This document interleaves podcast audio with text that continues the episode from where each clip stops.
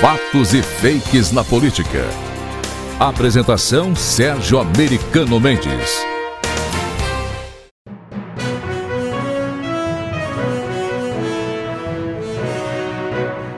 Partidos políticos e sindicatos querem que trabalhadores sejam demitidos por justa causa. O sindicalismo no Brasil é uma completa vergonha, um paraíso da politicagem e da picaretagem. Servem para tudo, menos para defender o interesse dos trabalhadores. O mesmo pode ser dito de alguns partidos esquerdistas. Historicamente, eles sempre defenderam pautas absurdas, como, por exemplo, a contribuição sindical obrigatória, que era descontada diretamente na folha de pagamento do trabalhador o que fazia com que tivessem muita grana fácil e sem controle ou auditoria. Apesar deste passado nebuloso, desta vez eles se superaram Algumas empresas privadas e alguns governos estaduais e municipais, como o de São Paulo,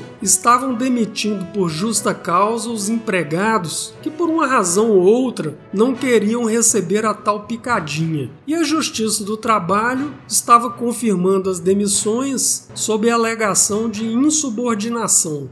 Aí o Ministério do Trabalho publicou a portaria de número 620, que proíbe a demissão de trabalhadores por justa causa nestes casos. Para surpresa de ninguém, adivinha quem ficou a favor da demissão dos trabalhadores por justa causa? Pois é, acertou quem apostou nos sindicatos, nos sindicatos de trabalhadores e nos partidos esquerdistas, dentre eles o PSB e a Rede. Resumindo, para ficar contra o governo Bolsonaro, eles resolveram apoiar a demissão por justa causa de trabalhadores.